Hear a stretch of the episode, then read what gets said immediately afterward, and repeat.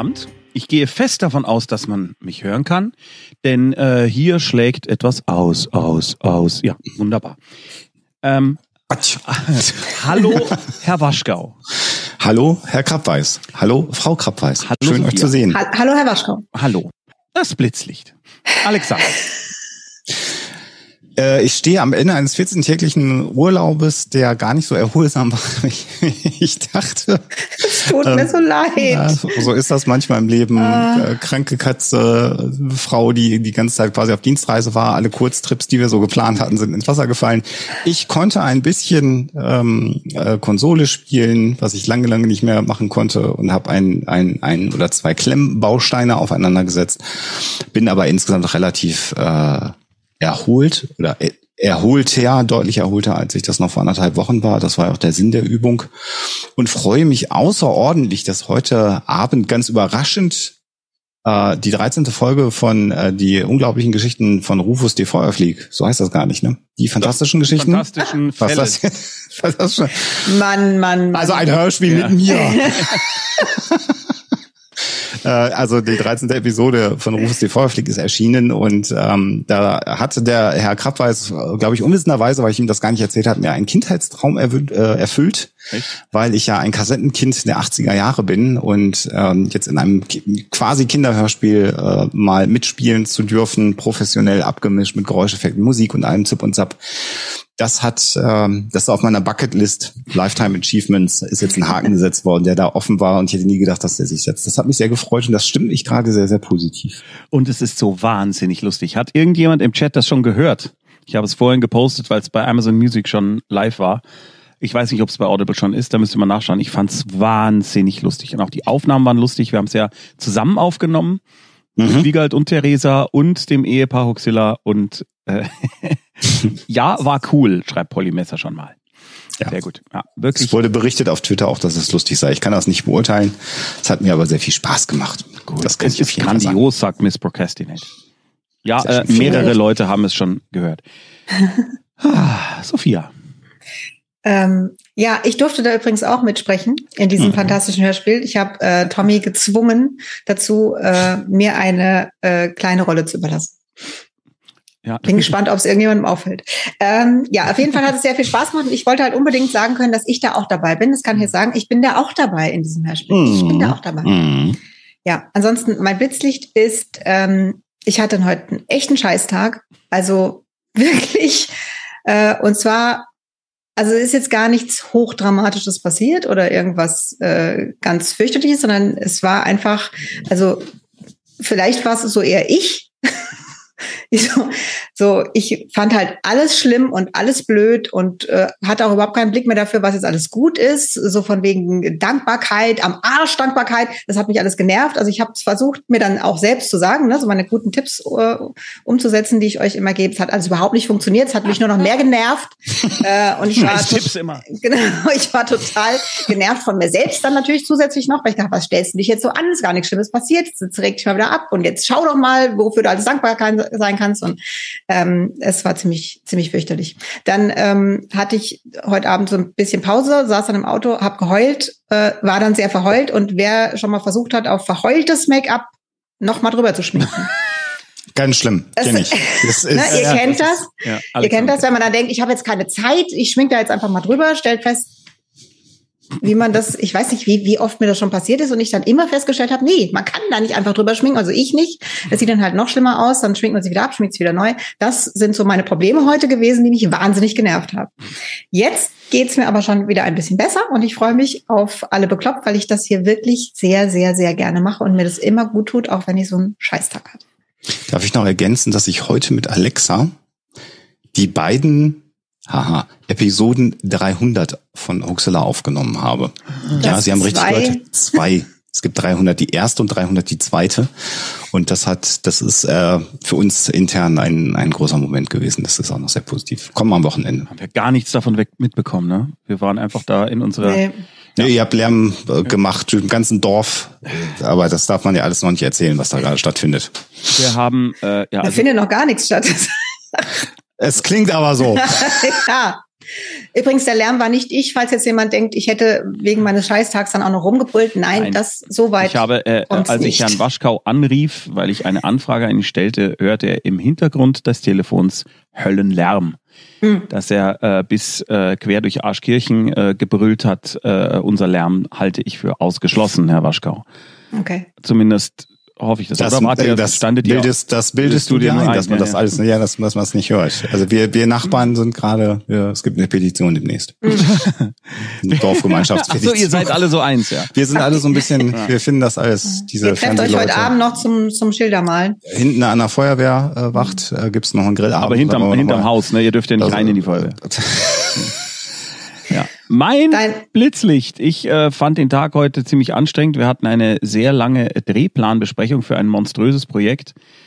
Ähm, und nachdem gestern äh, eine frohe Nachricht war, dass das mit der Finanzierung hinhaut, was ja immer wichtig ist, äh, war es heute so, äh, wir haben zu wenig Drehtage.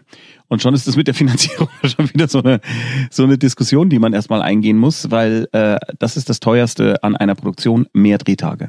Da wir aber das Team weder schinden wollen, noch äh, wollen wir, dass ein Scheiß gedreht wird, müssen wir jetzt da irgendwie dafür sorgen, irgendwie, dass wir Geld für mehr Drehtage organisieren. Und das ist, das mache ich ja wirklich wahnsinnig gern. Das ist, äh, naja, also das äh, war so ein bisschen, hm, aber äh, es war schön, dass die Stimmung so gut ist und dass wir nur lauter tolle, nette Leute in diesem Team haben. Das ist wirklich ganz großartig, so wie ich das immer wollte. Hobbit der Größe, gehört Alexanders Hintergrund nicht gespiegelt? Das macht mich gerade ein bisschen nervös. Das stimmt natürlich. Ich werde mal den Hintergrund spiegeln. Ich habe vollstes Verständnis für dich, Hobbit der Große. Es wird mich auch nervös machen. Ich sehe das ja nicht. Aber letztes Mal auch, gell? Man hört dich nicht mehr, Alexander. Oder höre nur ich dich nicht? Äh, nee, ich hatte so. was umgestellt. So, Ah, jetzt Das war letztes ist Mal es, schon, Jetzt ist es gespiegelt. ah, sehr schön. So, dann äh, könnten wir jetzt, könnten wir jetzt, was, Erin Djokovic, ich freue mich auf Samstagnacht 2-0. Ich konnte euch früher alle nachmachen. Wie schön. ähm, es ist äh, nicht wirklich Samstagnacht 2-0, sondern es ist eigentlich eine Art Klassentreffen, eine dreistündige Sondersendung, wo wir ein bisschen zurückblicken, ein paar Anekdoten von damals erzählen, aber natürlich machen wir auch lustige Witze. der Definitiv. Arbeitstitel ist übrigens die Samstagnacht-Gala, habe ich jetzt festgestellt. Ah, okay. Ja. Ich mache mich mal lauter. Moment. Mhm. Weg ist er. Ja, Schade. Ich kann Das jetzt auch nichts aus dem Chat vorlesen, weil ich ihn Nee. nicht sehe. So, jetzt bin ich vermutlich lauter. Also, ich habe, wir haben noch gar keine Fragen, wir haben ein paar Blitzlichter. Ähm, Elwood Blues hatte einen anstrengenden Dreh bei einer größeren Chemiefirma in Pullach. Ich hoffe nicht, weil was ausgelaufen ist. Gescheithaferl 79 hatte eine Bauch-OP seit zwei Wochen, äh, ist sehr Mhm. genervt, dass er noch nicht so kann, wie er will. Äh, darf sich nicht rücken, nicht heben, nicht sitzen. Oh Gott, Er oder sie. das tut mir sehr leid. Ja. Ähm, Aber es wird ja wieder. Also muss man ja eigentlich nur in Anführungszeichen Geduld haben. Kieselfisch kann für solche Tage eine Rumkugel empfehlen, die vom großen Konditor, äh, die großen vom Konditor. Ich mag die nicht so, aber Ich habe jetzt gerade keine Rumkugel, aber ich hätte wirklich gerne einen. Übrigens ist es so, dass im, äh, als ich in der Grundschule war, habe ich mir im beim Pausenverkauf, der dann irgendwie so alle zwei Tage war, habe ich mir Rumkugeln gekauft. Da gab es echt Rumkugeln für Kinder. Und das äh, fand ich auch immer tröstlich. Wahrscheinlich war da sehr Oh. viel Rum drin. hier kommt tatsächlich eine Frage. ja. Bubble Gun, Bubble Gun Infinity. Frage, stark vereinfacht. Meine jetzige Partnerin hat wegen der Aussagen einer Satanic Panic Therapeutin das Sorgerecht für ihre kleine Tochter entzogen bekommen. Aufgrund einer angeblichen DIS, was ist das? Äh, ähm, ähm, äh, äh, ach, ist eine dissoziative Persönlichkeitsstörung. Ah. ging man nicht Danke. davon aus, ging man nicht davon aus, dass sie ihr Kind vor Übergriffen satanischer Täterkreise schützen könne. Das Beschwerdeverfahren läuft seit zwölf Monaten. Das Oberstlandesgericht hat es nicht mal geschafft, eine neue Begutachtung zu organisieren. Wie kann ich sie am besten unterstützen? Hm. Also das heißt, die juristischen Wege sind gegangen und haben nicht funktioniert. Ich Und es passiert nichts. Das Beschwer Beschwerdeverfahren läuft seit zwölf Monaten. Es ist noch nicht einmal eine neue Begutachtung organisiert. Und ich habe das jetzt so verstanden, dass die Begutachtung, die stattfand, äh, eine Therapeutin, ah, die Satanic Panic Therapeutin, also eine Therapeutin, die äh, glaubt, dass Satanic Panic, äh, also dass diese satanischen Rituale, dass das real ist. Mhm. Äh, was sie nicht sind. Das kann man an der Stelle vielleicht nochmal sagen für alle, die das nicht wissen. Alexander, hast du irgendein, also ist natürlich schwierig da was zu sagen, aber Ich glaube, da hilft nur im Zweifelsfall ein, ein, ein juristischer Beistand, der natürlich dann auch Geld kostet. mhm. Äh, ich weiß nicht, äh, Sophia, ob man irgendwelche Beschleunigungen von Verfahren anstreben kann. Dafür bin ich eben kein Ja. Jurist, weil die Tatsache, also das, was ja passieren muss, ist, dass ein neues Gutachten erstellt wird, dass äh, die Notwendigkeit gesehen wird, dass dieser Fall neu aufgerollt wird. Jetzt ist ja auch die Frage, ob das Kind äh, tatsächlich eine dissoziative Identitätsstörung, so heißt es nämlich. ah, das Kind oder die Mutter? Das weiß ich jetzt nicht. Warte mal. Die Frage ist auch, wie alt ist das Kind? Davon hängt tatsächlich sehr, sehr viel ab. Ja, Denn da je jünger das Kind, Kleine desto, Tochter. ja, desto schwerwiegender ist natürlich eine Zeit von zwölf Monaten. Ich glaube, die, die äh, Ähm. dissoziative äh, Dingsdarstörung ist äh, bei der Mutter, nicht vom Kind. Okay. Äh, Also- angebliche. Ja, ich denke, also äh, das Juristische, das, das muss äh, ein Anwalt, ein Anwalt, eine Anwältin machen. Ähm, ich hoffe, dass sie da gut vertreten ist. Wenn nicht, wäre das vielleicht eine Sache, mal zu gucken, ob man da jemanden findet, der ein bisschen fähiger ist. Meiner Erfahrung nach äh, war es auch immer so, dass es beim OLG, also beim Oberlandesgericht, eben oft verstörend lange dauert, bis die Termine dann haben, wenn so ein Fall weitergeht. Und in der Zwischenzeit ähm, ist die Situation eben so, wie sie das Familiengericht entschieden hat. Also in der Zwischenzeit ändert sich nichts, sondern es gibt das, äh, den Beschluss des Familiengerichts und der wird umgesetzt, bis das OLG sagt, nee, das machen wir aber anders. Mhm. Ähm, ja, also das kann nur ein Anwalt regeln. Also du würdest sagen, wenn es jetzt wirklich äh, hart auf hart kommt, mal überlegen, ob man vielleicht einen anderen Rechtsbeistand, also einen anderen Anwalt. Mag sein, äh, das weiß ich nicht. Also das Jugendamt ist ja fällt ja vermutlich raus, weil das Jugendamt ist ja in den Fall schon involviert und wird da entsprechend irgendwie tätig geworden sein. Also das ist tatsächlich schwierig und ich glaube, wenn du wenn du ihr da beistehen willst, kannst du das am ehesten, indem du einfach da bist für sie und Mhm. sie jetzt unterstützt, weil ich glaube, was an der Situation ändern kannst du nicht. Es sei denn, du hast irgendwie unfassbar viel Geld für den besten Anwalt der Welt oder die beste Anwältin. Ich wüsste jetzt noch nicht mal, wer das sein soll. Und ich weiß auch gar nicht, ob das wirklich was bringt, wenn da ein Ja. anderer Anwalt drin ist. Genau. Keine Ahnung. Genau. Es kann auch sein, dass die äh, wirklich sehr, sehr gut anwaltlich vertreten ist und die Situation dennoch so ist, wie sie ist. Also all das wissen wir nicht. Und deswegen befürchte ich, also gerade bei so einem familiengerichtlichen Thema hätte ich jetzt wirklich gerne mehr geholfen, weil ich mich da auskenne. Aber da ähm, da sein, unterstützen, ich weiß nicht, wie die Kontakte jetzt aussehen. Vielleicht sie zu den Kontakten begleiten, wenn sie welche haben darf und einfach da sein.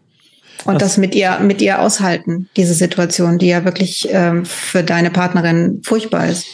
Äh, hilft es eigentlich auch, wenn man Informationen zu diesem speziellen Satanic Panic Thema irgendwie zusammenträgt und da mit dem Anwalt oder der Anwältin Ja, aber das genau, also das wäre dann der Weg. Also das wäre dann schon so, dass man äh, Das ist aber hoffentlich passiert, passiert, ich mal an. passiert Also, und das geht aber auch dann nur auf der Anwaltsebene. Also du kannst jetzt nicht zu einem OLG gehen und sagen, gucken Sie mal, hier sind die ganzen Quellen. Äh, Auf keinen Fall machen. Das Ah, funktioniert okay. nicht. Also nicht das Posting von der Lydia ans OLG Nein. schicken. Nein, Nein, keinen bitte Fall. nicht selbst das OLG nerven. Bringt Das- ah. sehr, sehr wenig bis gar nichts oder vielleicht sogar das Gegenteil. Oh, Das, genau. Dafür sind Anwälte da. Okay. Ja, dann ist das die Antwort. Hm. Und ich mache weiter und wünsche alles Gute, denn das Genau. ist ja wirklich super frustrierend. Kranke Unterstrich-Schwester. Eine sehr gute Freundin hat mit 41 Jahren die Diagnose MS bekommen. Sie ist gerade in der ersten Cortisontherapie und ich möchte gerne helfen, aber sie ist momentan sehr negativ, fürchtet sich vor der Zukunft. Auch wenn ich aus der Pflege komme, weiß ich absolut nicht, wie ich damit umgehen soll. Drei Ausrufezeichen, groß geschrieben, Hilfe! Ich finde das sehr, sehr lieb, dass du dich da so kümmern möchtest und, und ich finde es schön menschlich, dass du sagst, ja, eigentlich kenne ich mich aus, aber das ist halt meine Freundin und deswegen ist es da eben ganz anders und wirklich nicht so leicht.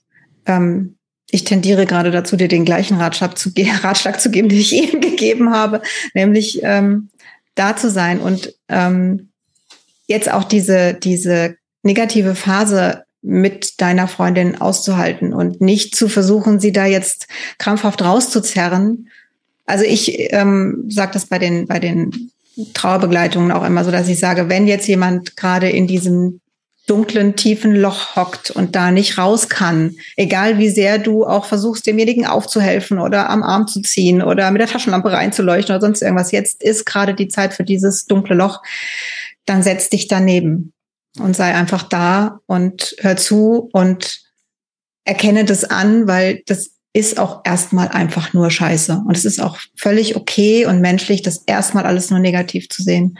Und kann sein, dass wenn du dich so bildlich gesprochen dazusetzt und das einfach aushältst und trotzdem da bist, dass es dann vielleicht ähm, von selbst geht, dass sie sich wieder aufrappelt und ihr da zusammen wieder rausklettern könnt. Das finde ich ein sehr schönes Bild, dass man sagt, wenn da jemand in einem Loch ist und man ihn nicht rausholen kann, kann man sich ja mit dazusetzen.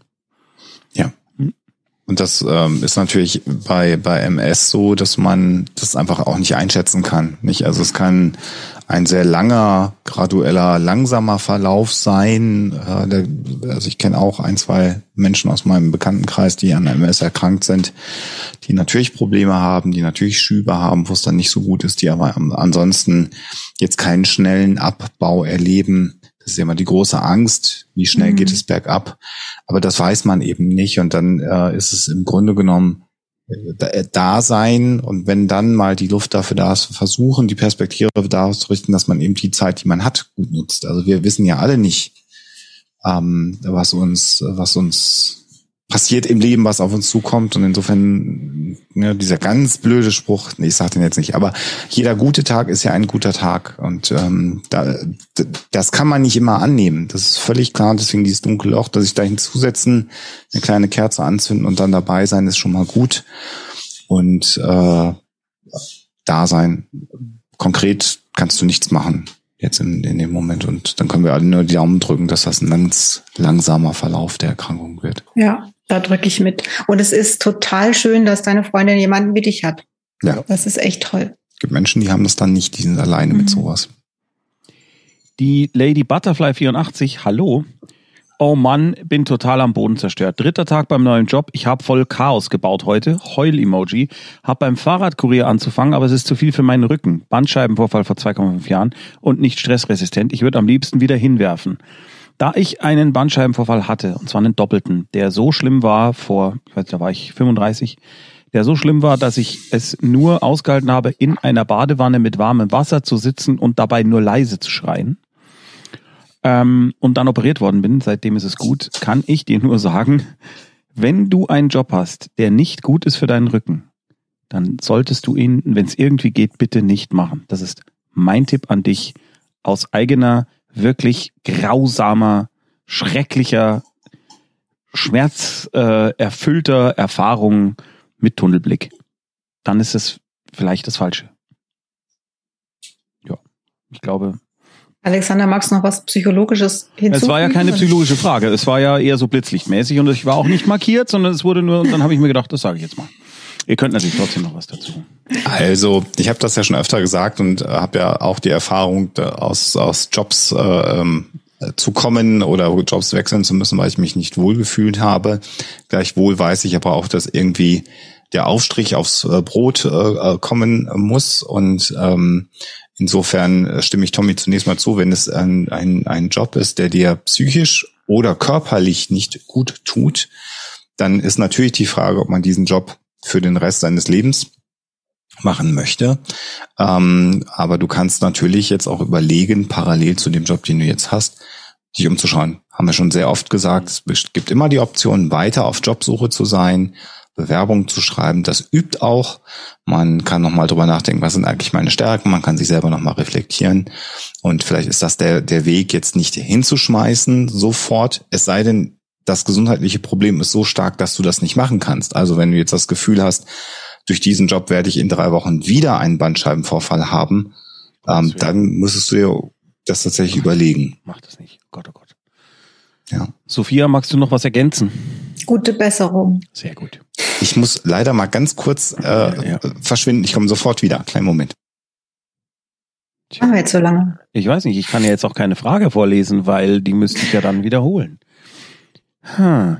Wir haben. Ist vielleicht eine Frage da, die nur ich beantworten kann. Nee, Nee, nee, so eine Erziehungsfrage oder so. nee, dann müsste ich jetzt alle Fragen, die jetzt. Nein, lass.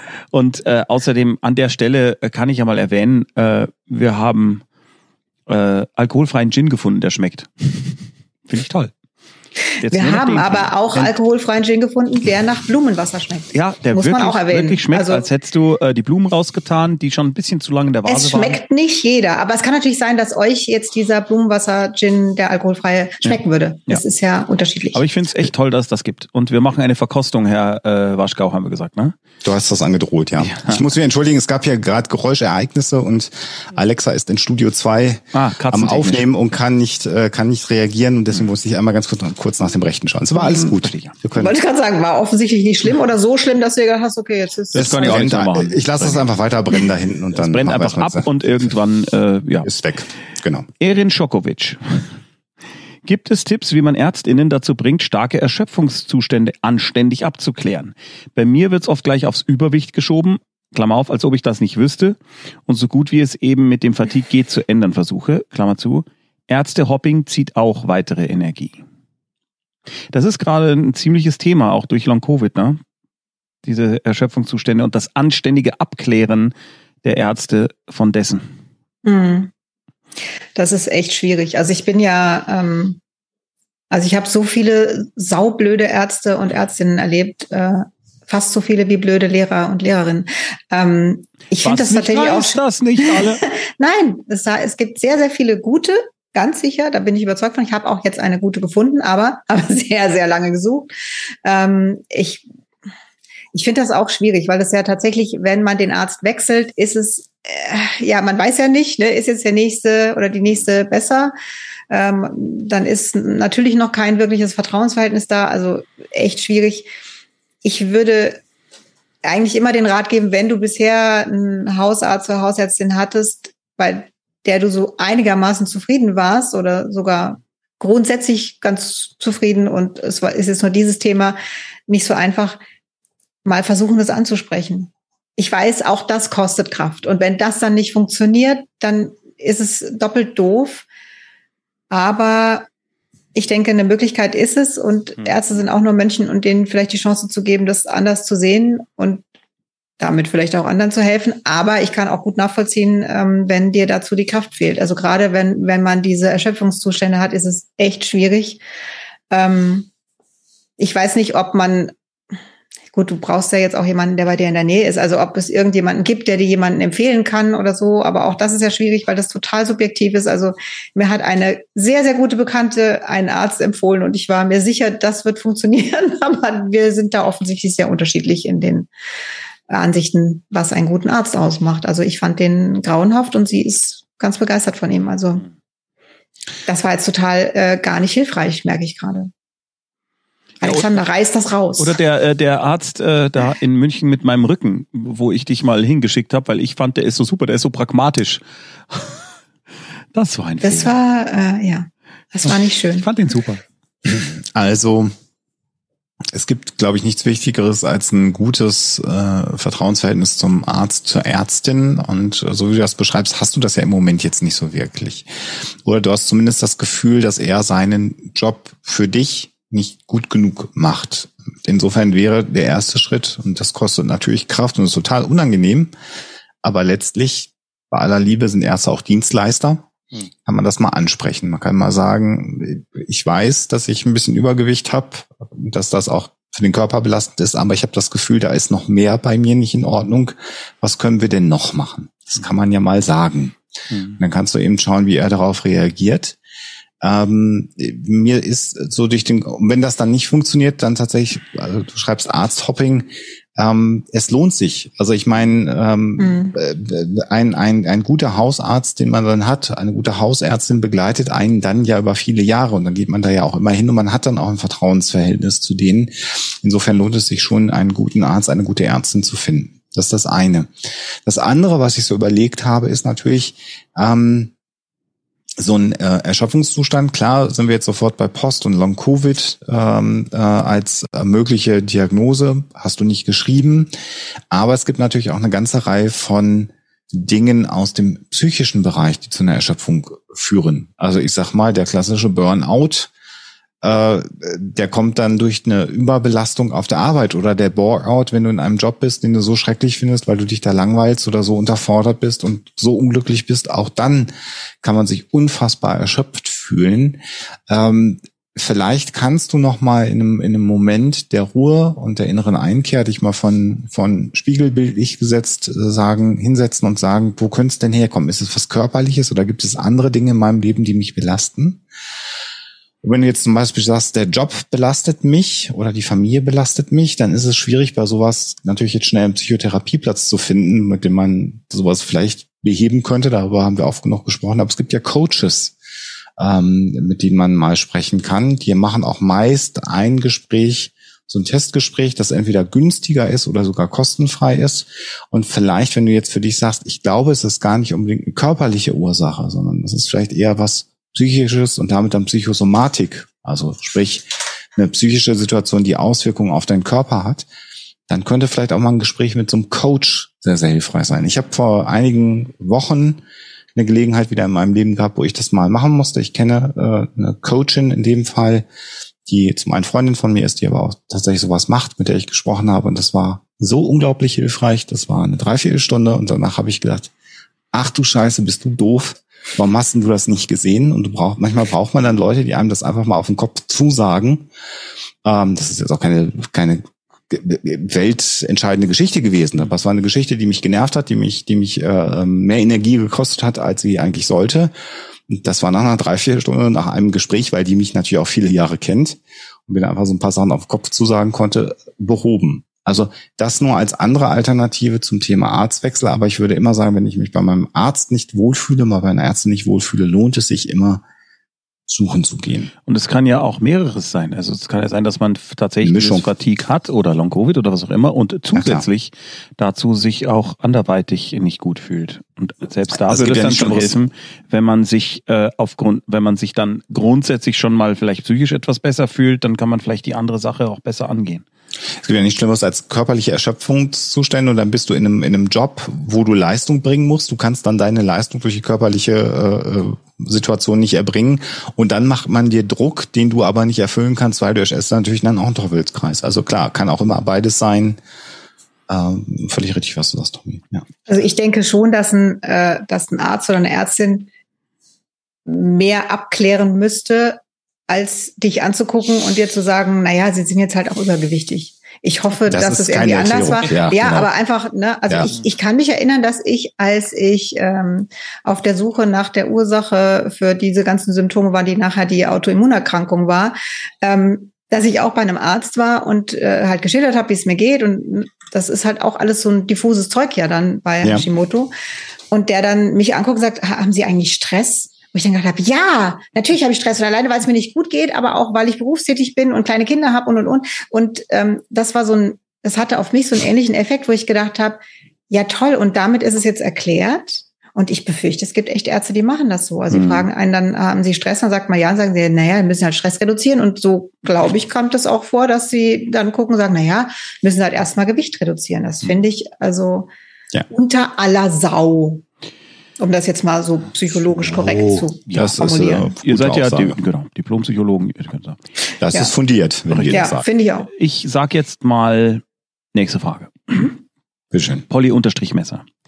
Ich leide, achso, äh, ganz kurz, weil hier jetzt die Frage kam, welcher alkoholfreie Gin? Ähm, ich habe den Mods den Link geschickt Zu dem Blumenwasser. zu dem, zu dem der schmeckt. Zu, der, äh, genau, den haben wir äh, mit äh, Wiegald und äh, Flo zusammen pur verkostet und man sagte allgemein, das schmeckt nach Gin.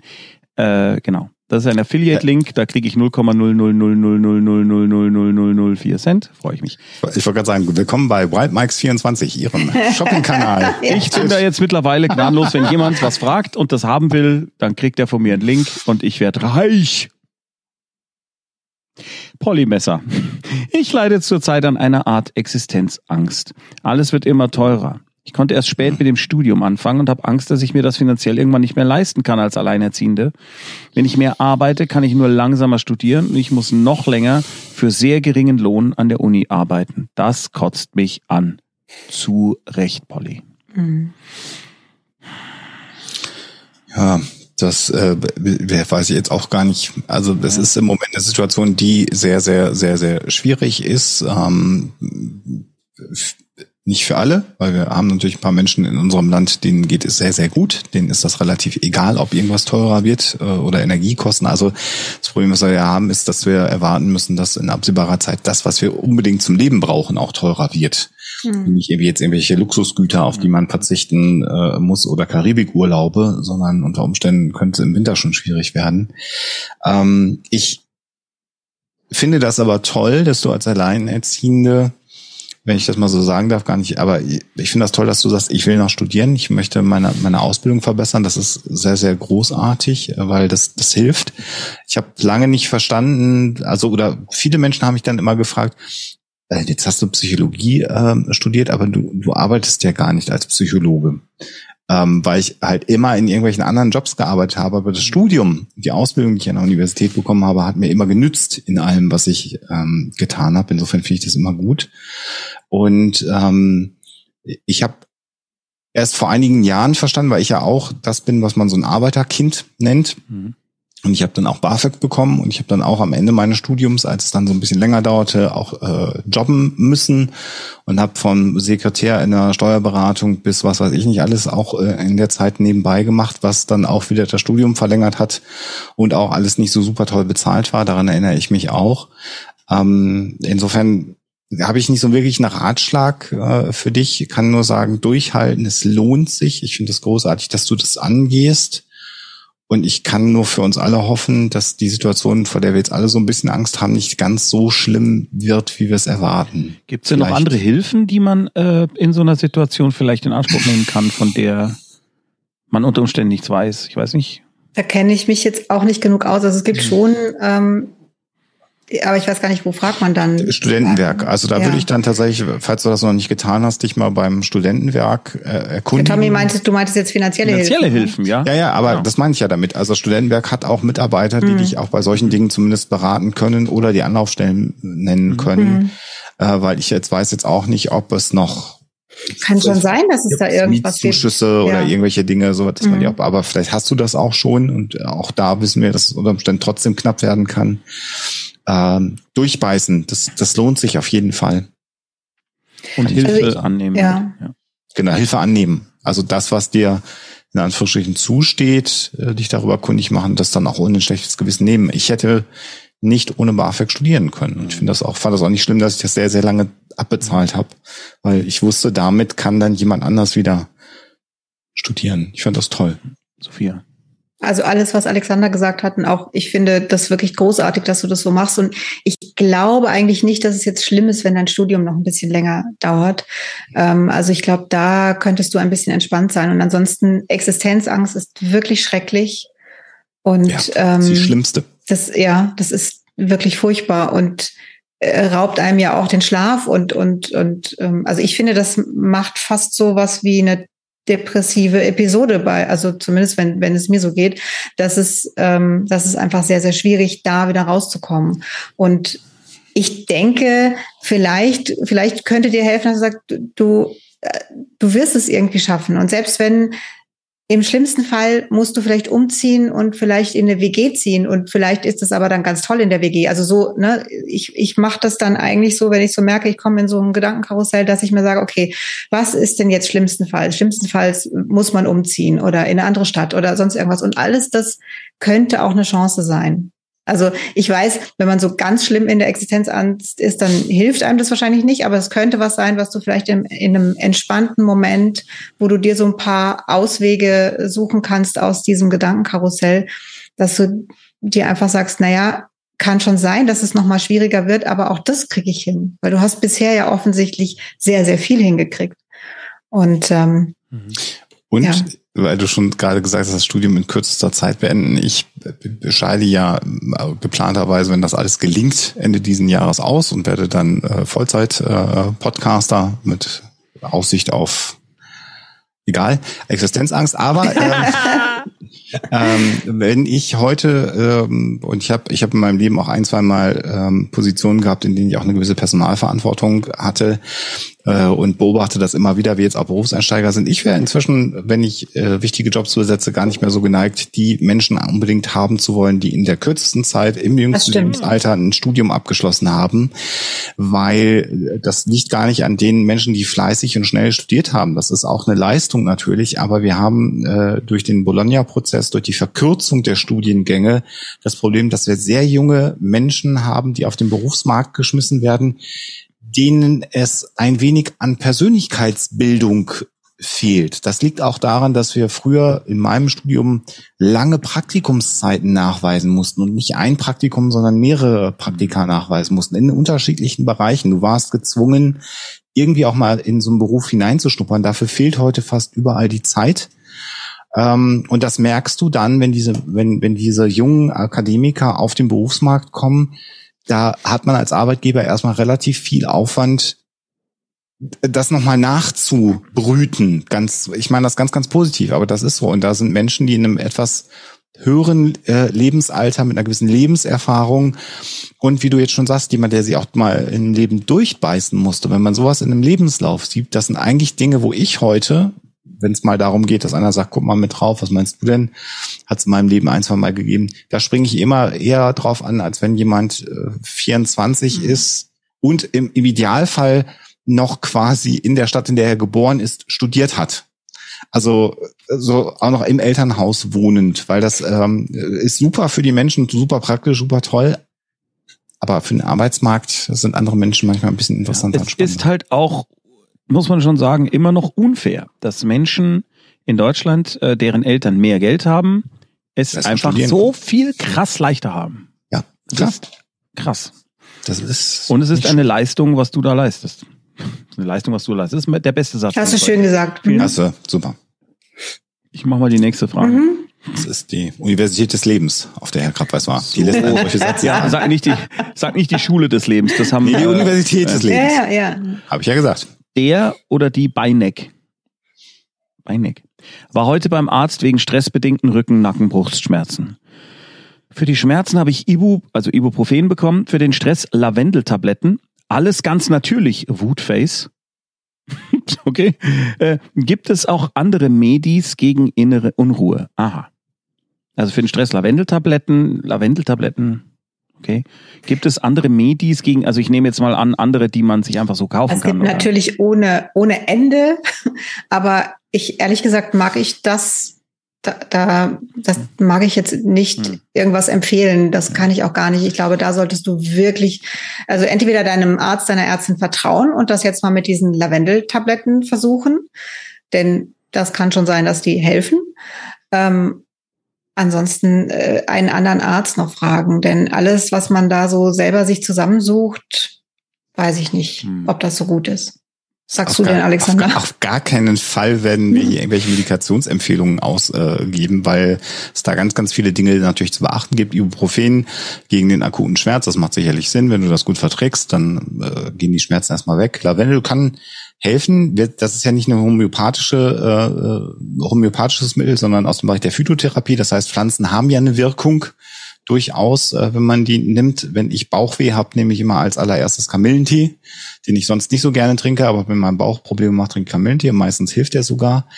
Ähm, mir ist durch den Kopf geschossen, das, was wir, glaube ich, in allen 30.000 Folgen von Alle Bekloppt auch empfohlen haben, was du probieren könntest, wäre, äh, und da kann man tatsächlich auf die YouTube-Akademie gehen, mal zu schauen, ob es ein Entspannungsverfahren äh, äh, gibt, was für dich funktioniert. Denn das, was du beschreibst, kenne ich sehr gut. Wenn ich ganz, ganz viel Stress habe und ganz viel hier bei mir im Studio einsitze und äh, für die Uni arbeite und dann so aufstehe, mir einen Kaffee koche und dann nochmal äh, alles, was Huxilla-related dranhänge, acht Stunden und dann irgendwann nach 16 Stunden aufstehe und viel Stress gehabt hat, tut's hier weh, zieht hier in die Brust rein und wenn ich Pech habe, kann ich gar nicht mehr aufstehen, weil mein Rücken nicht gerade wird. Das hat A was mit langem Sitzen zu tun und B mit viel Stress. Äh, und das ist dann psychosomatisch, das heißt, der Rücken tut weh und das geht dann bei mir weg, wenn ich mich entspanne. Dann kann es eine Lavendeltablette sein, es können Entspannungsübungen sein oder es kann ähm, die Einladung zu einer Gut, alkoholfrei, weiß ich noch nicht. Das gucken wir mal, ob das dann entspannt, aber sowas sein. Das heißt, also such dir Inseln äh, von, von Dingen, die dir gut tun. Zum einen, frag dich mal, ob du genug Gelegenheit in deinem Leben hast, wo du Dinge ganz egoistisch nur für dich machen kannst. Das ist ganz wichtig, das muss man mal können. Man muss in einem Wochenplan irgendwann eine Lücke haben für mich. Hm. Und dann musst du da reinschreiben, was für dich gut ist. Da hilft dann auch eine Liste von Dingen, die dir gut tun, die man parat hat, die man dann auch sich hervorkramen will, äh, kann in dem Moment. Und das zweite wäre tatsächlich diese Entspannungsübungen mal zu schauen, von autogenem Training über Muskelrelaxation. Es gibt Menschen, denen hilft gerade in diesem Bereich, dass sie mit Yoga anfangen. Äh, das tut Menschen gut. Da gibt's ganz, ganz viel, was du machen kannst. Du könntest überlegen, ob du vielleicht schwimmen gehst. Das ist auch gut für den Rücken, eine Geschichte. Also das sind alles Dinge, die man zusätzlich machen kann, die ich alle erst probieren würde, bevor ich irgendwelche Beruhigungsmittel mehr suche und die nehme. Und Sophia, jetzt musst du wieder sagen, äh, das ist ganz wichtig, das insofern relativieren, dass es nicht unbedingt für jeden passt mit diesen Meditationen. Das hat Alexander schon äh, gesagt. Ganz viele. Ja. Also ne, das, das einfach ausprobieren, okay. ausprobieren und schauen, was passt. Und äh, das ist für jeden, für jeden was anderes. Also spazieren gehen zum Beispiel ist auch Kann was, auch was einfach gut. Also Bewegung grundsätzlich ist gut, wenn es da irgendwas gibt, was dir vielleicht gefällt. Und ansonsten schauen. Und auch diese, diese Lavendeltabletten, also eigentlich muss ich sagen, ich persönlich finde es jetzt ganz gut, dass er dir, dass dein Arzt oder deine Ärztin dir jetzt nicht irgendwie so, so ein was weiß ich, so ein Hammer-Beruhigungsmittel verschrieben ja. hat, sondern erstmal ähm, vorsichtig anfängt. Ich glaube, die haben auch so gut wie keine Nebenwirkungen. Und ich erinnere mich, dass eine ehemalige Kollegin davon geschwärmt hat, wie gut sie plötzlich schlafen kann, seitdem sie Lavendeltabletten nimmt. Dann habe ich exakt die gleichen Lavendeltabletten genommen, konnte weiterhin nicht schlafen, hatte aber permanent einen Lavendelgeschmack im Mund. also ich glaube, auch das ist bei jedem anders. Ja? Das muss man einfach rumprobieren. Ich wünsche dir sehr, dass du mit diesen Dingern äh, den Erfolg hast, den meine Kollegin hatte. Bei der Lavendelgeschmack im Mund, den fand ich wirklich unangenehm. Ich rieche den auch nicht so gerne, ehrlich gestehen. Aber gut, wenn's wenn's Wieso schön riechst du denn an meiner Frau? ich Nein, nehme die ja nicht Mund mehr. Deiner Frau, sondern den Lavendel. Ach so. Schafft. Ich riech den Echt gerne. so grundsätzlich riechst du Lavendel? Ich den sehr gerne. Du bist ja komisch. So, ja, ich, ich fand das, als du da so sehr seltsamer Mensch. Ich fand das okay, ja. als du so Lavendel ausgedünstet hast. Colorful Seltsam ist das Neue, egal. Hab ja. ich dann besser geschlafen, weil die Sophia... Also weil ich dich so angehaucht. Wir nehmen Wie schön. die ja. fragende Person ernst. Natürlich. Ich sag das jetzt nochmal gerade und tatsächlich äh, YouTube Akademie, äh, weil du kannst einfach bei all diesen Entspannungsverfahren, du findest so viele Anleitungen auf YouTube, die alle, finde ich, gut sind und dann kannst du aussuchen, ob du eine Männerstimme, eine Frauenstimme, eine schnelle Stimme, eine langsame Stimme, sonor, hoch, Mit Musik, tief, ohne Musik. Außer, mit ähm, Klangschalen. Aber bitte schau drauf, wo die herkommen. Es gibt ja auch, keine Ahnung, irgendwelche Dinge, was weiß ich, jetzt mal blöd gesagt, wenn es so Scientology-Background hat oder so. Also immer gucken, äh, du kannst auch mal vergleichen, also du findest von allen Entspannungsverfahren die Manuale auch im Netz, äh, auch den Text von einer progressiven mhm. Muskelrelaxation. Du kannst einmal gucken, ob der das, genau. was der im äh, Video äh, dir erzählt, das gleiche ist, was du auch sonst im Internet findest. Da weißt du, dass das seriös ist. Aber da gibt's einfach wirklich sehr, sehr viel. Da wenn, der, wenn der sagt, du sollst ihm 10 Euro überweisen. Genau. Nimm jemand oder, anders. Nimm jemand anders. Oder zu einem, zu einem Kurs kommen, um ja. dann von den Alien gerettet zu werden. Dann solltest du dir überlegen.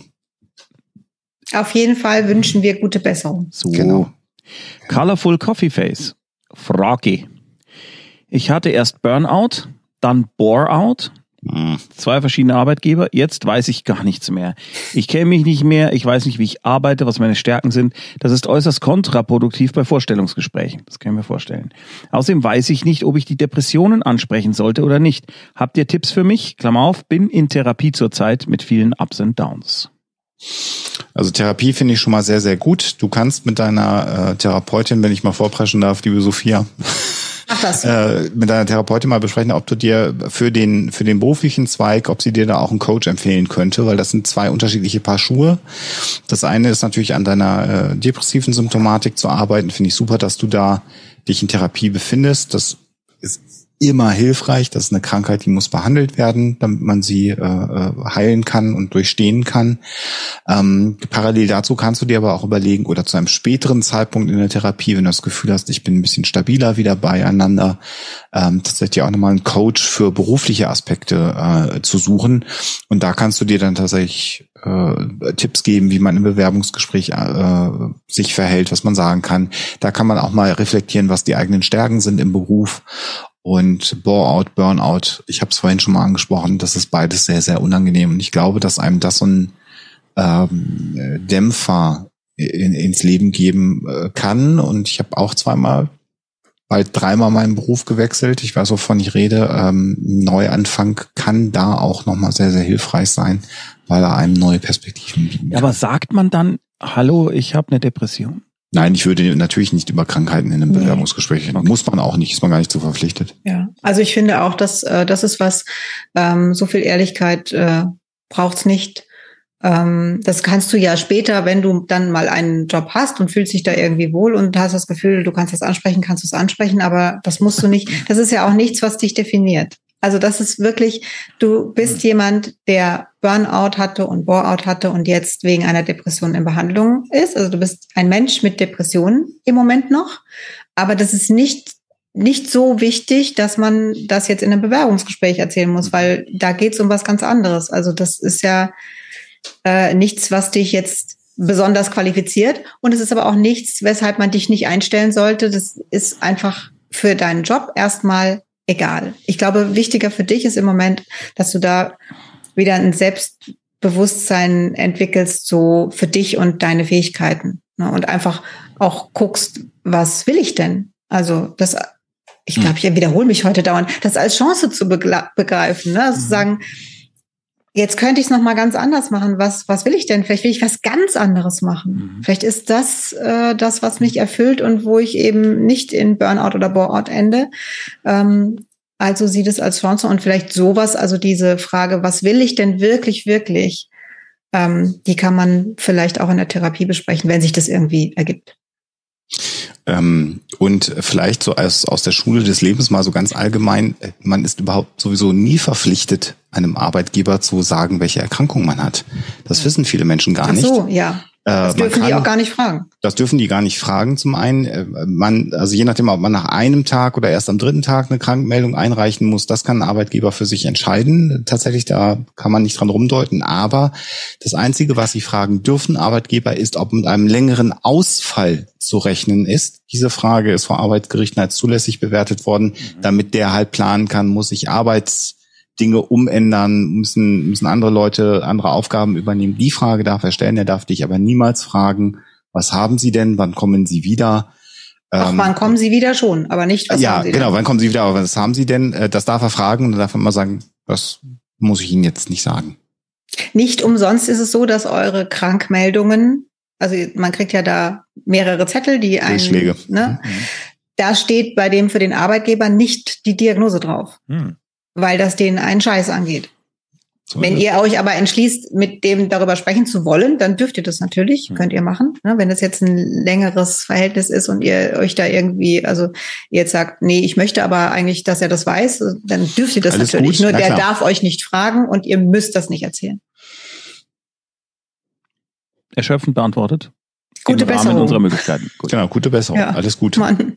Kuratorium schreibt, wenn Tommy reich werden will, soll er Sophia bitten, ihre Haarroutine zu droppen.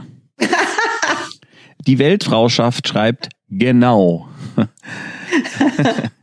äh, das jetzt ist äh, sehr viel schwitzen und die Haare den ganzen Tag irgendwie zusammenwursteln. Aber ansonsten ähm, tut's auch ein teurer Föhn. Ja. Und ein bisschen Genetik. Also, äh, so, viel, so viel zum Reichwerden. Ja, genau. Ja. Also es ist ein, ein teurer Föhn, den wir jetzt ja. nicht nennen, aber der Genau. Ich finde aber auch Tommys Haare fantastisch. Äh, vielen Dank. immer nur nicht, äh, Dank. weil sie äh, immer so eng anliegen. Also das war, ja, aber es ist schon interessant, dass das eins der wirklich wenigen Male war, wo man gesagt hat, jetzt wird was Teures gekauft, dann hat man vielleicht mehr Quality ja, also Time im Leben. Es freut mich sehr, dass dieser teure Föhn sich offensichtlich gelohnt hat. Definitiv. Ähm, denn das, äh, dadurch, dass ich ich glaube, in dem ersten alle bekloppt, in dem ersten alle bekloppt Video sieht man es noch. Da habe ich nämlich meine Naturlocken noch. Ähm, ich habe ja eigentlich Naturlocken, die mhm. sehr unkompliziert sind, wo man gar nichts macht. Und wenn ich dann versucht habe, was zu machen, sah es furchtbar aus. Und je nach körperlicher Verfassung ähm, sind meine Haare dann auch plötzlich wieder glatt oder nur so seltsam wellig und dann muss ich föhnen und dann wird's schlimm, weil dann das kann ich eigentlich nicht, weil ich finde, dass man zum Föhnen eigentlich mindestens drei Arme braucht. finde ich. Und einer davon kann nicht der meine oder sein. Oder einen sehr teuren Föhn. Genau. Es geht weiter. Aber Dankeschön. Meine Freut mir für mehr Beauty-Tipps. Das wird die nächste Sendung. Ja, ich habe heute schon was zu Schminken gesagt. Sophias, Sag noch was zu den Haaren. Sophias Haarsalon auf Twitch. Rooflights schreibt, meine Partnerin hat jetzt bereits zweimal erwähnt, dass sie sich manchmal wünscht, dass das Leben einfach vorbei ist. Sie ist an sich ein lebensfroher Mensch, hat aber in letzter Zeit oftmals abends Momente, wo ihr alles zu viel ist, sie im Bett liegt und weint. Stress auf Arbeit und ihre Trennung vom Ex machen sie fertig. Sie ist der Meinung, dass es niemanden existiert, äh, interessiert, ob sie existiert oder nicht. Wie kann ich sie unterstützen? Ich komme durch Gespräche nicht an sie ran. Ja. Ähm, ich, also Hilfe suchen, professionelle Hilfe. Ja. Also das ist, ich, ich glaube dir, dass du, dass du das alles gemacht hast. Ähm, und vielleicht für dich mal ich, dieses Buch mit dem schwarzen Hund, was ich finde, was eine Depression so gut erklärt, dessen Name ich nicht weiß. Und äh, jetzt weiß ich, es gibt zwei verschiedene Bücher mit schwarzen Hunden. Das eine ist sehr gut, das andere ist ganz fürchterlich. Äh, liebe, wundervolle Moderatoren, wenn ihr das irgendwie noch auf dem Schirm habt, postet den Link rein. Ansonsten ähm, Oft für das Richtige. Suche ich das mal. Aber es ist tatsächlich so, ich, ich es klingt zumindest nach einer depressiven Episode, was du jetzt so beschreibst. Ohne eine Diagnose stellen zu können. Wir sind nicht dabei, aber das, was du mir beschreibst, wie sich deine Freundin deiner Ansicht nach fühlt, ähm, kommt zumindest mir bekannt vor. Also ich habe in, in, in den schlimmsten depressiven Episoden exakt das Gefühl gehabt und da konnte mir auch keiner helfen. Und da konnte auch, also da half es auch nichts, wenn Tommy gesagt hat, aber schau doch mal oder irgend sowas. Weil ähm, ich wünschte auch, ich könnte das erklären.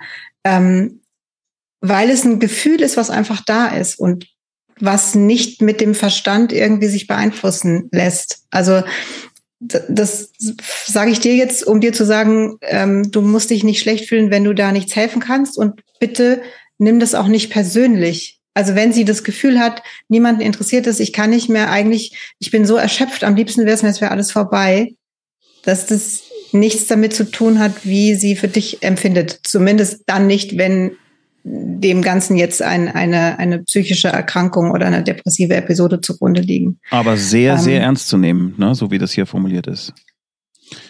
Oder? Ja. Das ist, also das ist natürlich, ne, wir sind sehr weit weg und das ist jetzt nur ein, ein kurzer Ausschnitt. Mhm. Ähm, ich könnte mir vorstellen, dass es so etwas ist in der Art und deswegen ähm, kannst du helfen, indem du weiterhin da bleibst und vielleicht ihr hilfst und sagst, sollen wir mal schauen, ob wir eine Unterstützung, eine professionelle Unterstützung für dich finden. Ähm, ich hoffe, dass sie dazu Ja sagt und auch, dass ihr dann jemanden findet. Ähm, oder vielleicht auch noch mal ärztlich abklären lassen. Also mhm. es, weil auch das ne, kann, also diese, dieses Gefühl hatte ich auch vor der Diagnose der Autoimmunerkrankung. Also das kann mhm. zum Beispiel Schilddrüse macht auch sowas. Also sicherlich ist da auch viel außenrum und ich glaube, dass du das auch so empfindest, ne, dass du sagst, ne, da ist der Ex, der Stress macht und da ist schon relativ viel so im Leben. Aber wenn dazu dann womöglich noch eine Schilddrüse kommt, die verrückt spielt, dann äh, kann das das Ganze nochmal schlimmer machen. Also das heißt auch da vielleicht mal medizinisch abklären, ob jetzt so rein körperlich alles in Ordnung ist. Mhm. Und du darfst natürlich dann nur einen Satz als Ergänzung immer sagen, doch mir ist das ganz doll wichtig, dass du da bist. Mhm. Natürlich, ich gehe davon aus, dass du das gesagt hast und das nicht. aber leider nicht so richtig durchdringt. Ne? Ja, klar. Aber das ist natürlich, wenn du jetzt sagst, lass uns doch gemeinsam mal was machen und dann kommt der Satz, das ist doch gar nicht wichtig, kannst du immer sagen, doch mir ist das wichtig. Das darfst du dann auch mal sagen, wenn du mit ihr in einer Beziehung bist. Du darfst auch sagen, ich fände das ganz, ganz furchtbar, wenn du nicht mehr da wärst. Also, ne, alles ja. das, was du da fühlst und empfindest, darfst du ruhig auch sagen. Ja. Mhm.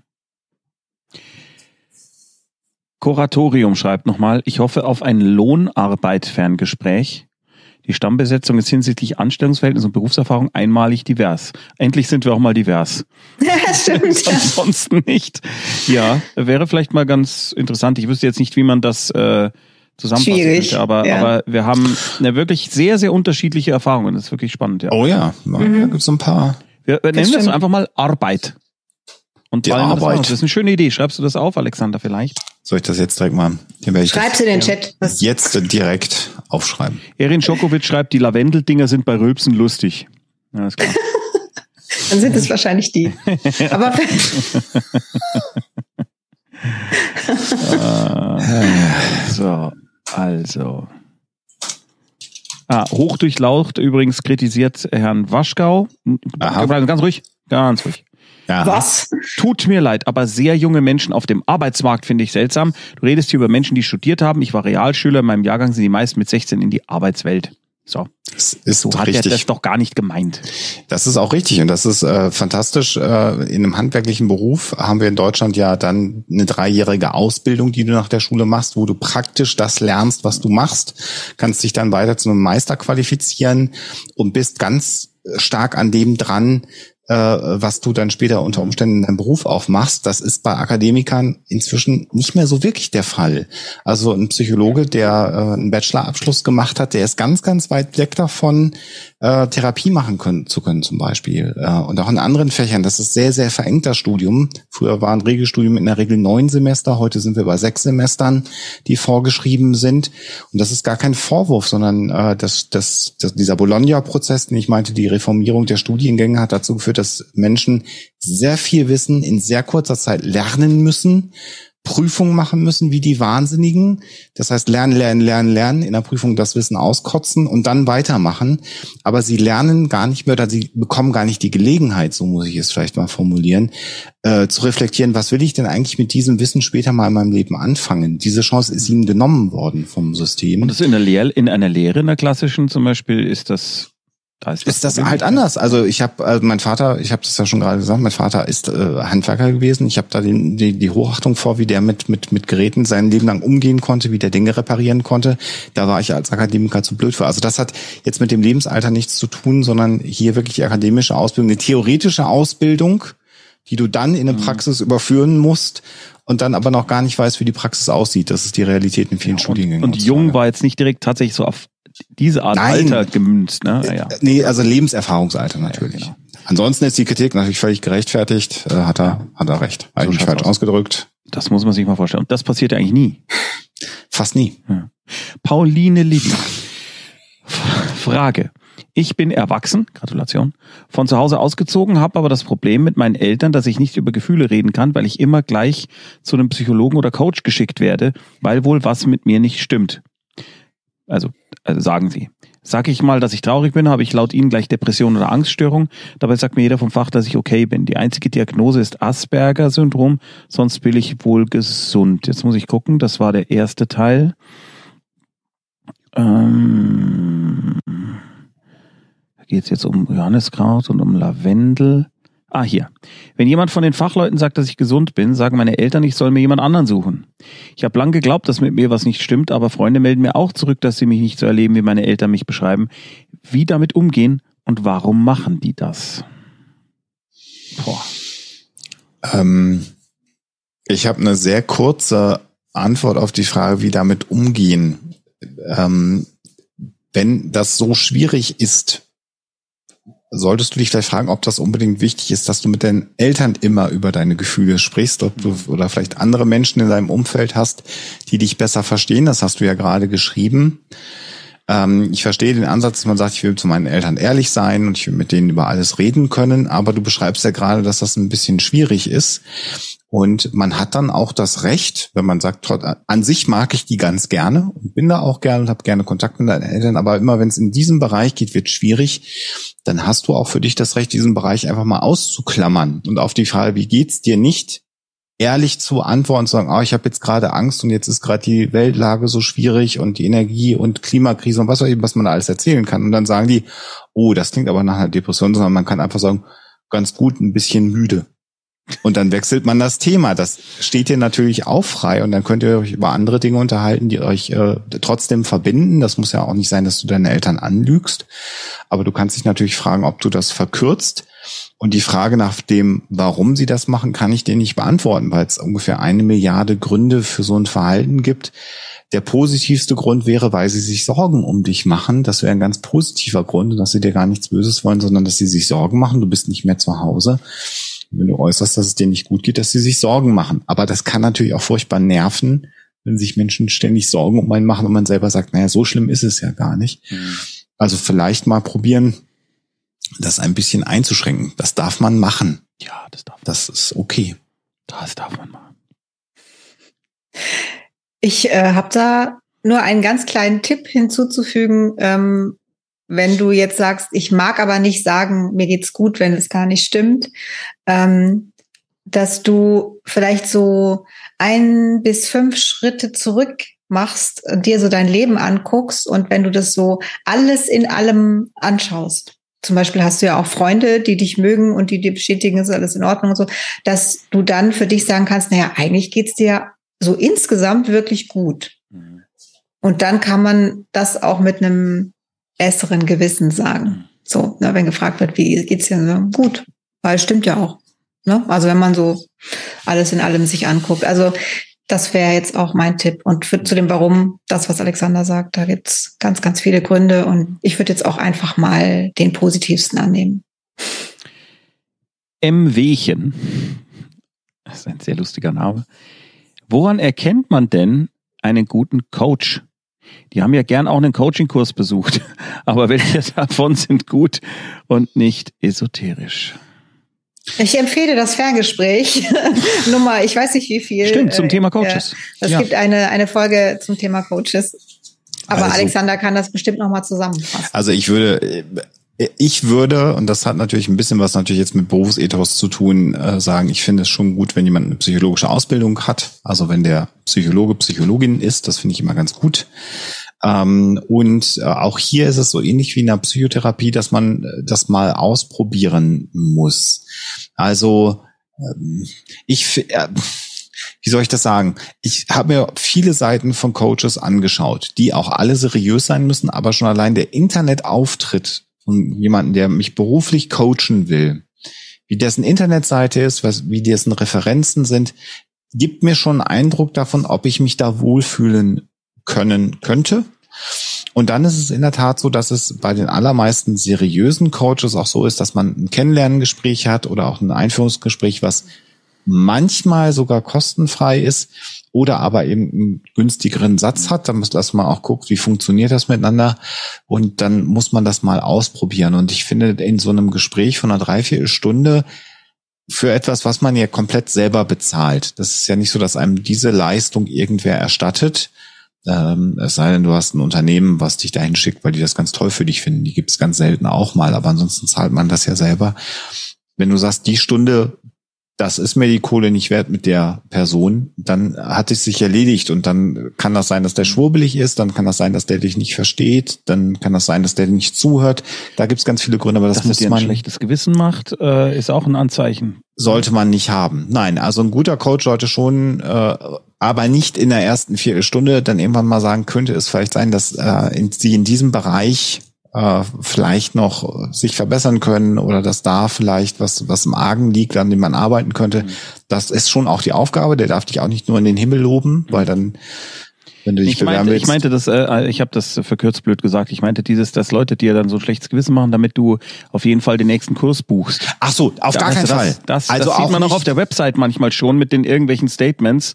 Genau, fünf, fünf Termine sind Pflicht oder zehn Termine sind Ja. Pflicht oder sowas. Das ist äh, sofort ein No-Go. Das geht gar nicht. Also musst immer ein Einstiegsgespräch haben dürfen und danach kannst du das dann entscheiden. Und wenn es dem zweiten Gespräch blöd ist, dann hörst du nach dem zweiten Gespräch auf. Also so Verträge im, im Sinne von, also 20 Gespräche müssen wir jetzt aber auf jeden Fall führen, die müssen wir auch alle bezahlen, ob ihnen das gefällt oder nicht, das ist sowieso ein No-Go. und, Also alles, was mir so mit, mit diesem Einreden von, ja, du musst jetzt das und wenn du das nicht machst, dann bist du aber. Äh, Und ich ja. finde auch Aura, Energien und solche Geschichten sollten nicht in so einem Gespräch stattfinden, sondern du solltest das Gefühl haben, dass da jemand mit psychologischen Konstrukten spricht. Du darfst bei solchen Gesprächen die auch Sachen notieren und kannst nach so einem Einstiegsgespräch am Ende mal nachschlagen, was der dir erzählt hat, wenn du das nicht verstehst, was eigentlich nicht sein sollte, weil ein guter Coach erklärt dir auch die Dinge so, dass du sie verstehst, aber wenn da ein Begriff fällt, den du nicht kannst, A, Den du- nachfragen. Den du bei Psiram findest, dann. Äh, Dann solltest du aufhören, aber klar, also wer mit Energien oder oder oder Chakren oder oder sonstigen Dingen, das finde ich dann auch schon wieder merkwürdig. Sophia? Kurzfassung. Ja. Ich habe nur eine Anmerkung, äh, denn ich kenne ne, einige richtig gute Coaches, die kein kostenloses Erstgespräch anbieten. Ähm, also das würde ich jetzt nicht als. Ausschlusskriterium äh, sehen, denn äh, deren Zeit ist ja auch was wert und äh, Ja, ja, also das, das würde ich jetzt, äh, da würde ich jetzt nicht sagen, es ist jemand kein guter Coach, wenn er das nicht macht.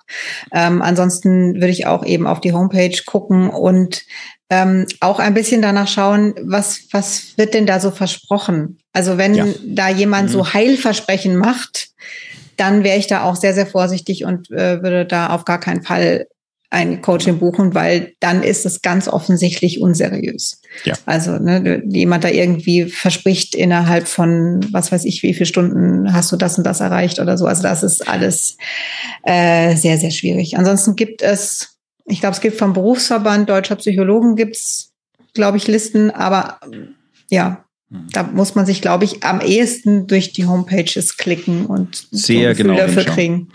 Genau. Ja. Und äh, tatsächlich, also äh, es hilft äh, bei dem, wie ist denn die offizielle Webpage von Psiram, wo man da zu diesem Wiki kommt? Ich weiß es gar nicht. Die heißt Äh. irgendwie Psiram Wiki oder ich weiß es nicht genau. Ich, ich google es mal gerade. Denn Ja, das ja. ist super hilfreich, wenn man irgendwelche Begriffe findet auf so einer Website und da steht dann sowas von äh, Au- Aura-Behandlung oder noch anderen Worten, die man irgendwie noch nie gehört hat. Äh, wie, wie, wie heißt das, was der ein Typ auf der Insel geschaut hat? Ich habe es vergessen. Human Design. Ja, genau, wenn du Ähm, sowas. ja, aber ich glaube, das, das erkennt man dann auch an der Homepage. Ja, Wobei ja. ich ja, Ja, sagen muss, weiß. äh, äh, dass, dass ich ja festgestellt habe, dass gerade so Schwurbelsachen rein optisch mich schrecklicherweise ansprechen. Also dass ich erst äh, auf dem ersten Moment finde, ach, die haben schöne Farben oder so, und dann genauer hingucke und feststelle, oh, Mhm. äh, nein. Genau, Äh, also schau da ganz war genau nur die hin. Farbe schön. Genau, die Begriffe finde ich äh, immer schon ein schönes Alarmzeichen. eigentlich. Hast du es zufällig gefunden, Alexander? Ich habe schon gepostet und Ah, auch der, die, Dank. die Moderatoren haben Ah, waren ist ja schneller. unglaublich, wie es läuft. Ähm, es ist jetzt übrigens 21.07 Uhr. Ich habe mir fest vorgenommen, dass meine Frau keine Überstunden machen darf heute, weil die nämlich So schlecht gelaunt nicht, war. Nee, nicht gesund ist. Ja, das stimmt. Also lass uns mal so im Herzen tragen, dass wir langsam den Sack zumachen. Äh, das finde ich eine interessante Frage äh, in all ihrer Kürze. Herr Kurzweiligkeit schreibt, und zwar scheint ist das wohl ernst. Wie schaffe ich es zum Zahnarzt? So banal es klingt. Da bist du nicht allein. Es gibt auch da Zahnärzte, die äh, sich auf Angstpatienten spezialisiert haben. Das äh, Preisen, äh, Preisen, die einem klingt so bescheuert, das findet man bei deren Homepages. Ähm, und das sind Zahnärzte, die verstehen, dass Menschen große Angst äh, vor einem Besuch beim Zahnarzt haben können und die auf diese Art von Menschen eingestellt sind. Das ist in großen Städten natürlich viel einfacher, so jemand zu finden, als auf dem Dorf. Kann aber auch gut sein, dass auf dem Dorf da jemand Kann auch ist. auf dem Dorf sein. Also da würde ich tatsächlich mal äh, die Zahnarztpraxen in deiner Umgebung mir anschauen.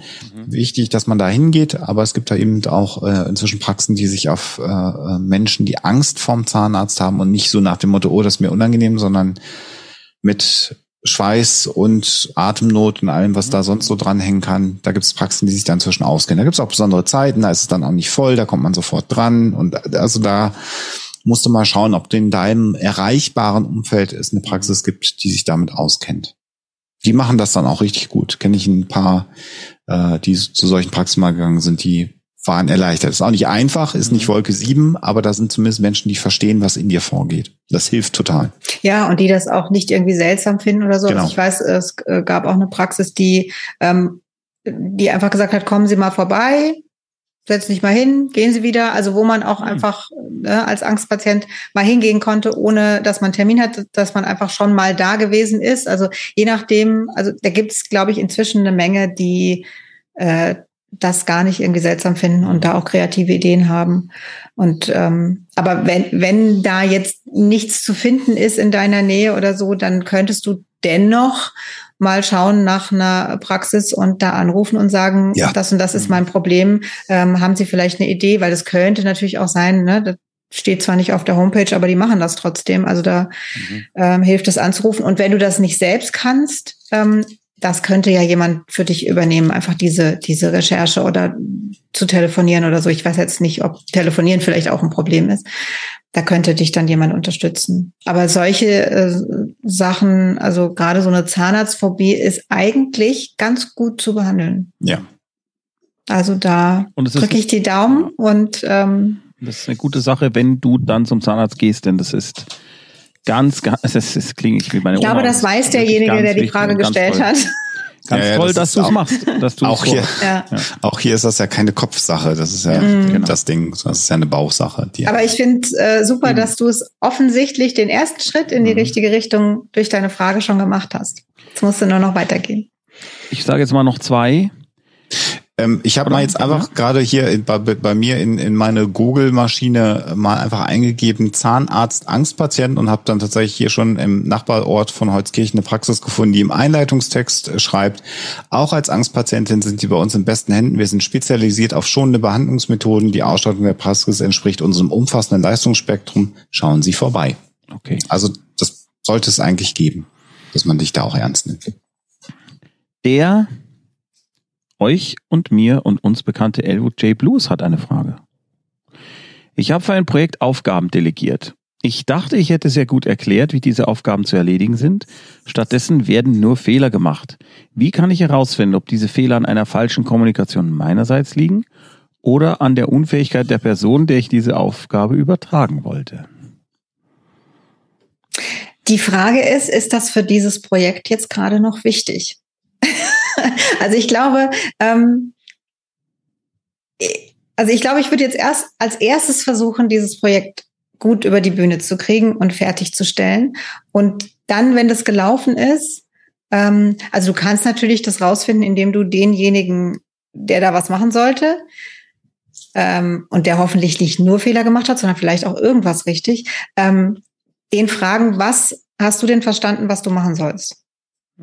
Also, weißt du, du, die Situation, in der du es ihm erklärt hast, die ist vorbei und die hat wahrscheinlich auch niemand gefilmt. Es sei denn, du hast es ihm per Mail erklärt, dann kann man natürlich sich das nochmal angucken, aber das war es wahrscheinlich nicht, sonst hättest du die Frage nicht. Also, wie genau die Situation war, wirst du nicht mehr feststellen können, weil ja jeder da eine subjektive Erinnerung hat. Aber du kannst zumindest erstmal feststellen, was hat der denn verstanden, was er machen soll. Vielleicht hat er alles richtig verstanden und es hat trotzdem falsch gemacht. Dann ist klar, es lag nicht daran, wie du es erklärt hast. Ähm, und wenn der das aber jetzt alles ganz anders verstanden hat, als du es gemeint hast, ähm, dann wird man wahrscheinlich immer noch nicht wissen, ähm, hast du es jetzt nicht so erklärt, dass er es verstehen konnte oder ähm, hat er den nicht richtig zugehört oder so, dann könntest du einfach sagen, ich erkläre es dir nochmal, was hast du denn jetzt verstanden? Also das, auch wenn man sich dabei blöd fühlt, ist es wirklich hilfreich, wenn man was erklärt hat und der andere hat sehr lange zugehört. So wie wenn ich dich jetzt vor mir hätte und ich rede und rede und du nix, dann könnte ich dich danach noch fragen, was hast du denn jetzt verstanden, was ich dir erklärt habe? Und das, vielleicht muss man dazu sagen, das soll jetzt nicht oberlehrerhaft klingen oder sonst irgendwas, sondern ich möchte einfach nur sicherstellen, dass ich es dir gut erklärt habe. Na, sonst fühlt sich der andere irgendwie wie in der Prüfungssituation und denkt, warum soll ich denn jetzt nochmal erklären, was der mir gerade gesagt hat? Aber einfach, also ich finde, das kann man ansprechen und sagen, ich habe das Gefühl, dass wir uns da manchmal missverstehen und ich weiß nicht genau, woran es liegt. Deswegen bitte sag mir doch nochmal, was du jetzt verstanden hast, damit wir sicher beide das Gleiche meinen. Wenn du dann das zweite Mal etwas erklärst, um Himmels Willen, erklär's nicht genauso nochmal. Das klingt total albern, aber das ist eine ganz, ganz weit verbreitete Sache. Ganz weit verbreitet, dass äh, Menschen dazu neigen, dann zu sagen, okay, ich sag's dir nochmal und die paraphrasieren es aber nicht, sondern sie sagen es einfach nochmal. Und Kannst dann du bitte- nochmal. Kannst du kurz die Istes Cappuccino-Geschichte erzählen? Ja, weil genau. die trifft also, es so die gut. trifft es ganz gut. Also, Das ist bei uns ein geflügeltes Wort. Wenn jemand was nicht richtig erklärt, dann sagen wir Istes Cappuccino, weil meine Oma in einem Straßencafé in Italien saß und sie äh, und sie äh, am Nebentisch hat jemand so einen großen Becher Kaffee bekommen und sie wollte den auch, äh, weil der so groß war. Ähm, und äh, der Kellner sprach nur Italienisch und sie wollte wissen, ist äh, handelt es sich hierbei vielleicht um Cappuccino, dann bestelle ich den auch. Und sie fragte den, ist das Cappuccino? Der hat sie halt dann fragend angeschaut und dann sagte sie nicht irgendwie was anderes, sondern sie sagte einfach nur das gleiche nochmal deutlicher. Ist das Cappuccino? Ist das Cappuccino? Das! Das hat zu nichts geführt. Natürlich. Also es hätte jetzt, hätte jetzt mehrere Möglichkeiten gegeben. Man hätte jetzt, keine Ahnung, die Karte aufschlagen können oder die Person, die das bekommen hat, fragen oder irgendwas. Aber nein, meine Oma bestand darauf, einfach nur nochmal das Gleiche zu sagen in laut. Und das hat Und langsam. und langsam, es hat zu keinem Erfolg geführt. Ich weiß nicht, was sie dann bekam, wahrscheinlich einen Käsekuchen. Es ist sinnlos. Aber ne, ja. wenn ihr das im Kopf habt, ist die Ne, habt diesen, diese Frage im Kopf äh, und das äh, erklärt, wie absurd es ist, wenn jemand was nicht verstanden hat, das Gleiche genau so nochmal zu erklären. Weil ja. Genau. Äh, das hat was mit dem, es gibt ein sehr schönes Kommunikationsmodell von Herrn Schulz von Thun. Äh, es gibt ähm, Klugscheißer. Sender und den Empfänger. ist Schulz von Thun. Genau. Und was der Sender sagt, muss nicht unbedingt beim Empfänger ankommen. Deswegen muss man sich rückversichern. Das ist das äh, psychologische Modell dahinter. Und ich habe in meinem Berufsleben, gerade auch bei sehr komplexen Angelegenheiten, wenn ich Aufgaben übergeben habe oder komplexe Angelegenheiten anstanden, für die ich verantwortlich war und man musste delegieren, weil man sich da nicht selber drum kümmern konnte, ähm, gibt es auch manchmal Situationen, wo Menschen sich auch überschätzen. Das heißt, du erklärst das total gut, aber die Aufgabe an sich ist so komplex, dass man die jetzt nicht einfach durch fünf Minuten Zuhören äh, durchdrungen hat und dann einfach machen kann. Äh, das ist manchmal so. Und äh, es gab auch Gelegenheiten in meinem Leben, wo ich dann jemandem was erklärt habe und der saß dann immer gegenüber und hat immer genickt und dann irgendwann nach so fünf bis sechs Minuten und die Aufgabe war wirklich sehr komplex, habe ich dann gesagt, hm, ich glaube, ich habe dich verloren im Mittelteil. also ich will, wenn ich jetzt an deiner Stelle wäre, ich würde mir vielleicht mal auch das ein oder andere notieren, weil das mhm. ist noch ein bisschen länger, der Prozess. Und ich habe jetzt vier Jahre gebraucht, um das zu kapieren. Ich fand das ziemlich schwierig am Anfang. Vielleicht machst du es dir ein bisschen einfacher. Mhm. Ähm, äh, kannst ruhig mitschreiben, mach dir Notizen, frag gerne nach, weil da haben wir alle hinterher mehr davon. Das darf man auch mal ansprechen, weil natürlich im Berufsleben oder je nachdem, in welcher Situation du bist, Menschen auch dazu neigen, und das ist die schlimmste Situation, die ich in meinem Leben hatte, in Personalverantwortung mit mehreren Mitarbeitern bei dem nächst höheren Menschen im Büro zu sitzen, der erklärt Aufgaben, verteilt Aufgaben, man verlässt dieses Büro und die Leute gucken mich an. Es war ganz klar, Herr Waschkau kriegt die Aufgaben, Person XY bekommt die Aufgaben. Du verlässt diesen Raum und dann sagt diese Person XY, und was soll ich jetzt machen? Ja. Weil in dem Moment, wo, wo noch jemand mit einer gewissen höheren Verantwortung dabei war, muss ich mir ja nicht merken, der war ja mit dabei. So dass ich in meinem Leben dann immer gezwungen war, entweder das alles mit doppelt zu notieren, also nicht nur meinen Teil zu verstehen, sondern auch den anderen Teil, damit ich ihn weiter erklären konnte, was aber eigentlich nicht meine Aufgabe war. Und auch da habe ich dann gesagt, erklärt und dann gesagt, schreib einfach auch mit. Du hast ja gesehen, ich habe ja auch mitgeschrieben die ganze Zeit. Das ist auch erlaubt. Und äh, letzter Punkt ist tatsächlich äh, äh, am Ende jedes Gesprächs, das mache ich auch bis heute in meinem Arbeitsleben, in solchen Gesprächen, wenn ich Aufgaben delegiert bekomme, dass ich so ein Gespräch immer mit beende und sage, ich habe mir jetzt notiert, dass meine nächsten Schritte A, B, C, D sind. Dann schlägt er die Hände über den Kopf zusammen und erklärt es nochmal. Herr genau. Waschkau, und dann, dann nein. ich einen kalten Fisch ins Gesicht geklatscht. genau, Herr Waschkau, das ist Cappuccino. So ist es nicht. Äh, also äh, und äh, so ist es eigentlich, wenn man Arbeiten delegieren will, ist das die ideale Lösung, dass der, dass derjenige, der eine Delegation empfängt, finde ich, das notiert, sich das aufschreibt oder wie auch immer. Vielleicht kann er sich das auch super gut merken. Aber man, ich würde immer sagen, lass mal noch mal kurz zusammenfassen, mhm. was jetzt die nächsten Schritte sind. Was wären denn deine nächsten Schritte? Und dann kannst du schon mitbekommen, ja, wenn er eine Wand blau streichen soll und der nächste Schritt ist, ich gehe jetzt erstmal rosa Farbe kaufen, kann man sagen, Moment. Ja, oder wenn er schreiend, rosa? wenn er schreiend rausläuft zum Beispiel. Das kann ja. auch ein Hinweis sein. Oder so. Also ich, da ich ja immer davon ausgehe, dass andere, wenn ich was delegiere, das bestimmt vergessen oder keine Lust dazu haben oder sonst irgendwas. Also Gesprächsprotokolle sind einfach super auch um nochmal nachgucken zu können, wenn man sich selber unsicher ist. Ne? Hab ich also, gesagt, man, ja. ja. Also hab hab ich denn wirklich das äh, so ja. richtig erklärt? Und ja. ein Gesprächsprotokoll, was man einfach kurz in Stichpunkten per, per Mail an alle schickt, ist super, weil da kann jeder nochmal reingucken und kann sehen, der macht das, der macht das, der macht das. Ab 2023 ja. Berufscoachings mit dem Institut Krabkau dann auch in Arschkirchen. Ja, sehr gut. Letzte Frage. Shuttle Plug. Ich habe an das ist ein sehr schöner Name. Shuttleplug, ja. Ich habe an Adipositas, Bulimie und Magersucht gelitten. Nach vier Kliniken kann ich sagen, dass ich eine kleine Familie gegründet habe. Allerdings, ein, zwei im Monat, ein, zweimal im Monat passiert es doch, dass ich mich abends, wenn ich allein bin, übergebe. Soll ich mich trotzdem nochmal in Behandlung geben? Trotz, trotzdem? Ja. Trotz. Also weil es so selten ist, mhm. oder? Ich hab's, ich glaube, ich habe ja. das jetzt nicht so. Ja. Ähm, da du das ja schon fragst, glaube ich, ja. dass da in deinem Kopf was ist, was dir sagt, wäre vielleicht gut, wenn wir das nochmal angucken lassen, bevor es ausartet. Also ich warum nicht ist, wäre jetzt meine Frage. Also du musst ja nicht in eine Klinik dafür, mhm. aber ähm, du hast jetzt so viel geschafft und ähm, das, das, ist, das sind ja auch alles keine Krankheiten, die man mal eben so hinter sich lässt, sondern du hast, bist da wirklich äh, durch einiges durchgegangen.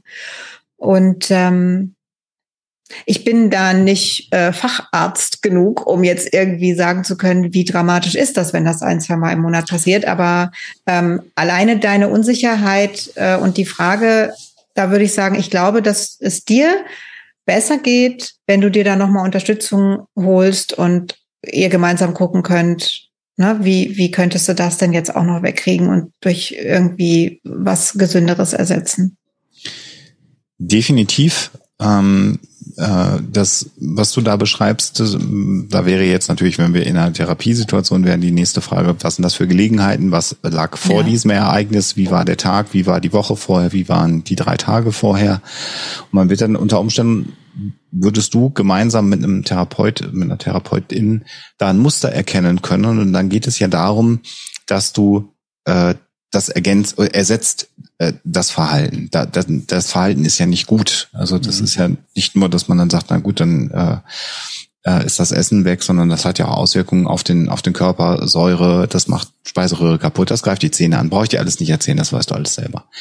Ähm, insofern äh, ist genau wie Sophia sagt, eine, eine ergänzende Therapie, die sich das nochmal anschaut, äh, auf jeden Fall. Das muss kein stationärer Aufenthalt sein, das glaube ich auch nicht. Aber es hilft dir, nicht weiter in diese Muster hineinzufallen, denn diese Gefahr wäre unter Umständen da. Äh, ohne das überdramatisieren zu wollen. Äh, das heißt, es gibt immer noch so gewisse Auslöser, die dazu führen, dass du da noch nicht von loslassen kannst. Und das Ziel muss ja am Ende sein, dass du da komplett loslassen kannst und dass du Stress, Sorgen, Nöte, Ärger, was es auch immer ist, auch anders bewältigen kannst. Und da würde ich mir auch noch Unterstützung suchen, denn die Alternative könnte sein, muss auch nicht, aber könnte sein, dass es wieder schlimmer wird. Und das äh, muss ja jetzt nicht sein, wenn du jetzt noch das Gefühl hast, eigentlich habe ich es noch in der Kontrolle. Das ist jetzt ein guter Zeitpunkt, mhm. den letzten Prozent zur 100 Prozent Kontrolle dir noch zu holen. Was mir gerade noch eingefallen ist, ist immer so schön, wenn dann der andere redet, dann fallen einem noch mal Sachen ein ganz, ganz wichtig. Das ist kein Versagen von dir. Nein. Das ist wirklich Gut, ganz sagst, ja. weit weg davon. Vielleicht hast du es auch gar nicht gedacht, aber ich hatte jetzt so plötzlich das Gefühl, hoffentlich, also ne, wenn das irgendwo in deinem Kopf oder Hinterkopf aufgetaucht ist, das ist kein Versagen. Überhaupt nicht. Also was du bisher geschafft hast, ist grandios. Genau. Und sich Hilfe zu holen, ist immer heldenhaft. Mhm. Immer. Ähm, es sei noch mal darauf hingewiesen, dass wir auch einen Discord-Channel zu alle bekloppt haben. In dem äh, Alexander und ich aber im Moment einfach nicht schreiben können. Schaffen. Also einfach, dass ich habe am Anfang mich da bemüht und äh, habe das ganz gut hingekriegt und ähm, wir schaffen es beide nicht. Also das ist aber trotzdem eine, äh, glaube ich, eine, eine schöne Flauschhaufen eine Community Treffpunkt. Treffpunktgruppe. ja. Es waren jetzt zwischendurch äh, äh, kamen noch ein paar Fragen, die ich äh, an einer Stelle, als da so viel von dem schwarzen Hund Posting kam, habe ich die anscheinend überspult. Das ist die Frage, ob ich die jetzt da noch da reinschieben soll. Also seid ihr, ja. kann, könnt ihr noch? Ja, ich finde es immer ganz ja, ja. traurig, wenn ich, äh, wenn ich dann den äh, Chat mhm. durchlese und sehe, oh nein, da war noch eine okay. Frage und wir haben es nicht Ja, äh, gut, das passiert also immer. Also, dass, dass Tommy mal was übersieht, ja. also kann passieren. Aber wenn du jetzt schon weißt, du hast was ja, übersehen. Ja, ja, ich habe was übersehen, das käme jetzt. Äh, vorhin hatte die Jessica Bradley noch geschrieben, äh, wie kriegt sie es hin, eine Grenze zu setzen, weil sie dauernd das Gefühl hat, sie muss allen Leuten helfen. Und das scheint sie zu belasten. Was kann man denn da antworten drauf? Also das Nein sagen. Da hätte ich, da hätte ich natürlich jetzt auch, also aus dem Gefühl, allen Leuten helfen zu wollen oder zu müssen, äh, dazu hätte ich natürlich jetzt auch tausend Fragen, wenn, wenn wir Zeit hätten, weil da steckt ja was dahinter. Mhm. Und die Frage ist, was? Das können ganz, ganz viele verschiedene Dinge sein. Und deswegen äh, ist es jetzt gerade schwierig, mhm. dir einen Tipp zu geben. Ähm, offensichtlich möchtest du ja damit aufhören, allen helfen zu wollen. Sonst hättest du die Frage so nicht gestellt, denke ich mal. Also das ist ja schon mal gut. Und der erste Schritt zu erkennen, ich kann gar nicht allen helfen. Also das ist schon mal gut. Wenn du, wenn du das für dich klar hast, dann bist du schon einen ganzen Schritt weiter. Und das ist übrigens auch in Ordnung. Man darf dann keine Schuldgefühle haben, weil du bist, soweit ich das weiß, nicht Psychotherapeutin, du bist nicht Ärztin, du bist nicht ausgebildet in dem Bereich. Äh, insofern, man hat dann ja so das Gefühl, ich könnte eventuell helfen, aus irgendwelchen Gründen auch immer. Wenn ich das jetzt nicht tue, bin ich ein schlechter Mensch. Ähm, man muss aber da, das klingt immer so, so furchtbar rational, aber ich muss das einmal ansprechen, so auch das eigene Wohlbefinden, den eigenen Energielevel, den man zur Verfügung hat. Man hat, man schläft und dann ist der Akku im Körper hoffentlich gut äh, aufgeladen dann hat man eine Menge X Energie für Aufgaben, die man am Tag erledigen muss. Ähm, man hat eine, unter Umständen eine Familie, man hat Menschen, die um einen herum sind, die haben natürlich eher dann auch eine hohe Priorität, äh, idealerweise. Und dann bleibt irgendwann so ein bisschen was über. Ähm, und da muss man darauf achten, dass man nicht immer sozusagen unter die Nullgrenze auch fällt weil man allen Menschen helfen möchte, weil damit am Ende schadest du dir ja selber. Und das Risiko kann bestehen, dass deine Hilfe vielleicht auch gar nicht mehr so gut ist, weil du selber so erschöpft bist. Also das immer auch gucken, habe ich jetzt gerade noch die Kraft dazu? Und was du machen kannst, natürlich ist, du musst ja nicht den Menschen immer selber direkt soziale Netzwerke lange helfen, schreiben, Dinge ausführen. Du kannst ja auch, wenn dir das wichtig ist, wenn du sagst, ich kann da nicht loslassen, du kannst sagen, weißt du eigentlich, dass da einmal im Monat zwei Diplompsychologen eine Sendung machen? Das klingt so, als ob du da mal eine Frage stellen kannst. Du kannst auf die Selbsthilfegruppe im Discord hier äh, mal hinweisen, da sind jetzt keine ausgebildeten TherapeutInnen, da gibt's aber auch immer wieder Moderatoren, die da reinkommen, da sind ganz viele Links bekannt für Selbsthilfegruppen aus allen möglichen Bereichen, das hat sich ja über die Jahre gesammelt. Äh, und du kannst letztendlich auch einfach als Hilfe, und das ist eine echte Hilfe, auch wenn sich das nicht so anfühlt, Menschen sagen, ich habe den Eindruck, dass du dir vielleicht mal eine Unterstützung suchen solltest. Und ich kann aber diese Unterstützung gerade nicht sein, aber hast du schon mal überlegt, eine Psychotherapieambulanz zu kontaktieren, ja, äh, zum Beispiel. Das sind alles Dinge, die völlig legitim sind, aber du hast nicht den Auftrag und auch nicht die Ausbildung, sage ich mal jetzt im psychologischen Bereich. Also wenn man sieht, da geht es jemandem ganz schlecht, der hat Depressionen oder sonstige Dinge, das kannst du gar nicht leisten. Aber du kannst natürlich da so ein bisschen vermittelnd eingreifen. Und bei anderen Dingen im Leben, wo man helfen möchte, Tiere, die ein Zuhause suchen, äh, die Flüchtlingskrise, es gibt ganz viele Dinge und die, die Welt ist voller Sachen, die ganz schlimm sind und wo man das Gefühl hat, da muss ich was tun. Man muss aber irgendwann an den Punkt kommen zu sagen, ich kann nicht alles, man kann nicht alleine die Welt retten. Und dann darf man sich auch mal fragen, was habe ich denn so die letzten Monat an, an, an positiven Dingen, an hilfreichen Dingen getan? dann würde ich jetzt mal so, wie du das schreibst, einschätzen, dass dir da eine ganze Menge einfällt. Und dann darf man auch mal sagen, okay, ähm, ich darf mal durchschnaufen und kann sagen, das ist schon ganz ordentlich, was ich gemacht habe. Und ähm, weil man kann nicht alle Menschen retten, man kann nicht allen Menschen helfen und man kann nicht alleine die Welt gut machen. Das ist ganz, ganz wichtig. Das muss man sich sagen. Das ist auch in Ordnung. Dann ist man auch kein schlechter Mensch, wenn man das nicht kann. Mir ist jetzt gerade noch eingefallen ein, ein anderer Aspekt des Ganzen. Also es kann auch sein, ich, also Ne, ich sage nicht, das trifft auf dich zu, aber vielleicht auf jemand anderen, der gerade zusieht oder zuhört und auch das Gefühl hat, ich muss immer allen helfen. Es kann sein, dass du dieses Gefühl vielleicht hast, weil dir selbst was fehlt. Also mhm. vielleicht in einem ruhigen Moment auch mal gucken, mhm. was brauche ich denn eigentlich? Also fehlt mir irgendwas? Fülle ich da gerade irgendeine, irgendeine Lehre aus oder mhm. so? Ne? Das muss nicht sein, aber das kann sein. Und ähm, da vielleicht einfach mal ehrlich zu sich sein und gucken, müsste ich mich vielleicht viel mehr um mich kümmern und äh, gucken, was mir denn eigentlich fehlt. Und vielleicht kannst du dir ja auch selber helfen. Nächste Frage. Mhm. Karopa. Mein Freund hat keinen Kontakt mehr zu seiner Familie, vor allem wegen seiner Mutter. Schwierige Situation, Mutter überfordert, viel geweint. Er reagiert eher unbeholfen, wenn es mir mal schlecht geht und ich weine. Ich bin berufstätig, alleinerziehend, manchmal wird auch mir alles zu viel. Er hat in der Therapie und in der Beziehung mit mir gelernt, dass man Gefühle auch mal rauslassen darf. Fortsetzung.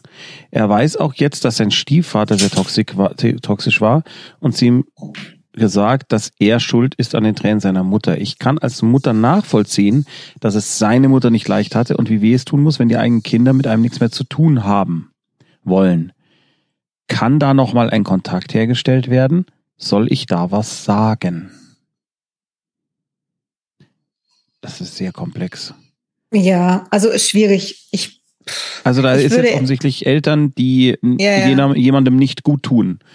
Habe ich jetzt also mal- ich würde, ich würde ehrlich gesagt an deiner Stelle erst mal gucken, dass das zwischen euch schön ist, dass es deinem Partner gut Mhm. geht und ähm, es kann gerade wenn wenn so eine so eine Eltern-Kind-Beziehung sehr sehr problembehaftet war und sehr sehr schwierig und sich dann ein Kind gelöst hat und geschafft hat zu sagen, ich, ich kann diesen Kontakt jetzt nicht weiterhaben, ich muss ihn abbrechen, weil es mir dann besser geht. Es ist ein echt schwieriger Schritt und ähm, den solltest du, finde ich, akzeptieren und jetzt nicht versuchen, diese Beziehung zu reparieren, sondern eher versuchen, deinen Partner zu unterstützen dabei, dass er diesen schwierigen Schritt ge getan hat und dass er den Schritt getan hat.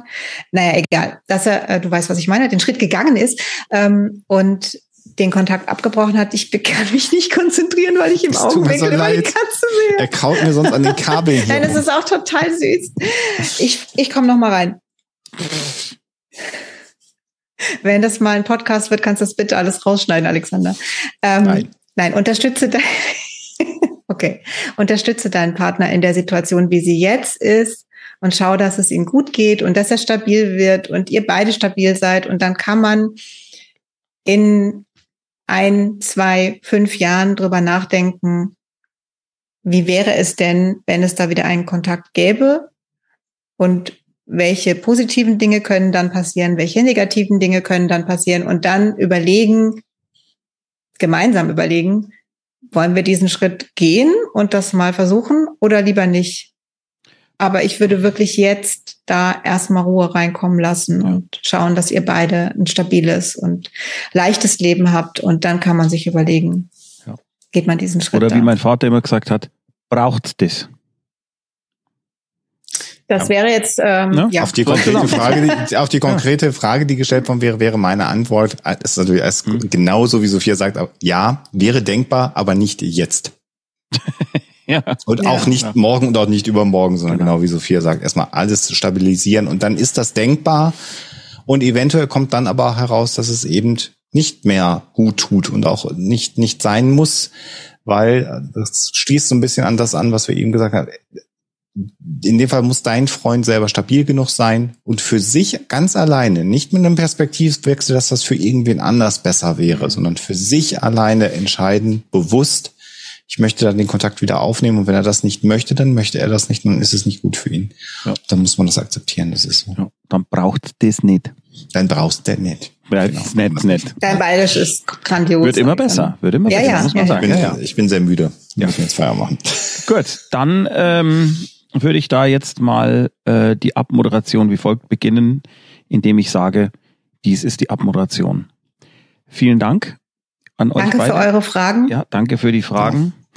Ähm, und danke wie immer an äh, den großartigen Flauschhaufen hier im Chat, dass ihr euch hier gegenseitig äh, helft und so tolle Tipps habt. Und ja, danke an die Mods natürlich mal wieder. Mods loben. Mods. Immer, Danke, so, danke, immer danke. sowieso ja, bei allen. Das ist sehr Ja. lustig, weil ich finde ja Mods mit TZ ist das Gegenteil von loben, ne? Und ich denke Ja, immer ja. an Mods loben. Oh, super. Oh, ja. Also ganz, ganz großartig. Vielen, vielen, vielen Dank. Danke an euch beide und ich wünsche eine herzliche gute Nacht. Bis bald. Euch allen auch. Alles Bis Gute. Bald. Tschüss. Alle beklaut, alle beklaut, alle, alle.